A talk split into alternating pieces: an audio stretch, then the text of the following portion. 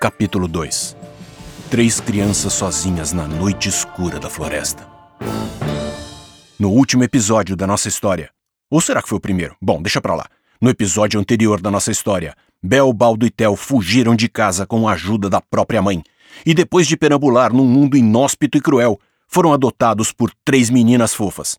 Mas estragaram tudo e podem pagar com a própria vida. O estrago que os porquinhos fizeram no jardim era tão formidável que juntou um monte de gente para ver. E a multidão estava revoltada. É lógico que a mais revoltada de todos era a mãe das meninas, que partiu para cima deles com uma vassoura gigante nas mãos.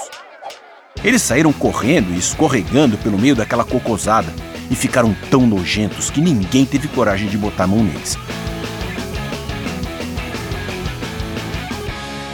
Correram até ter certeza de que não tinha mais ninguém o seguindo. Então acharam um esconderijo e decidiram ficar lá até anoitecer. É lógico que o Theo tinha que começar a reclamar. Droga, a gente não tem sorte mesmo. Ah, vida desgraçada. Primeiro a mamãe manda a gente fugir de casa, agora isso. Eu não aguento mais.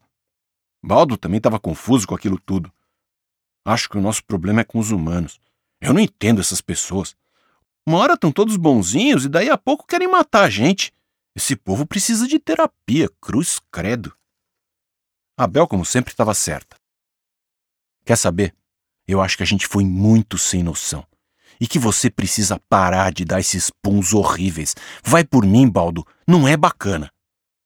Baldo não gostou nada daquele comentário. Ah, então a culpa foi só minha, senhorita sabe tudo. A senhora comeu as flores e também fez cocô. Rá! Claro que eu fiz, todo mundo faz. Mas eu fiz no cantinho e não sambei em cima como certas pessoas. Ninguém sambou no cocô. Aquilo era um funk, sua ignorante, disse o Baldo.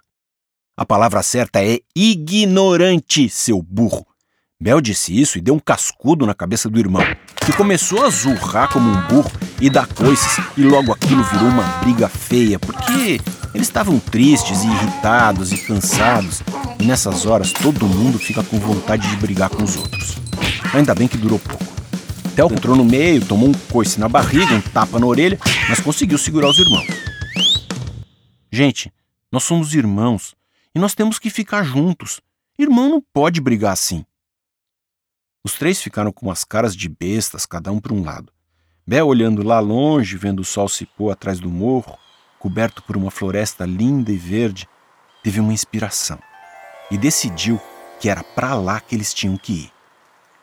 Cidade é lugar de gente, lugar de bicho é na floresta. Baldo concordou e aproveitou para fazer as pazes com a irmã. Sabe que não é sempre, né? Mas às vezes você fala alguma coisa certa, né? Será que isso é uma boa ideia, leitores? Três crianças sozinhas na floresta? Um lugar cheio de bichos perigosos? Eu não sei não. É claro que eles não estavam interessados na minha opinião e foram de qualquer jeito. A noite caiu e eles se puseram a caminho. Quando chegaram à mata era tarde da noite. E aquela mata era fechada e escura pra caramba. Os três ficaram tremendo de medo, mas seguiram em frente. E quanto mais eles andavam, mais escuro ficava. Foi aí que aconteceram duas coisas.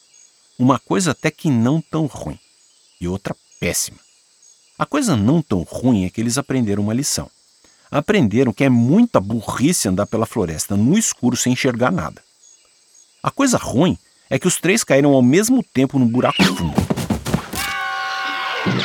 E se você acha que cair num buraco bem fundo no meio da noite escura é a pior coisa que poderia acontecer para os nossos amigos, lamento informar que a coisa ainda pode ficar bem pior porque eles já estavam morrendo de medo e com dor na bunda por causa do tombo, quando ouviram um som tão horripilante que sentiram a alma saindo pelos seus focinhos de tomada. Era um som tão medonho que só podia ser de algum bicho monstruoso que ia comer os três de uma bocada só. Será, amigos? Será que isso é o fim desses pobres leitões? Parece que sim. Não perca a resposta para essa e outras perguntas no próximo e eletrizante e assustador episódio de Três Irmãos em Perigo num Mundo Cruel.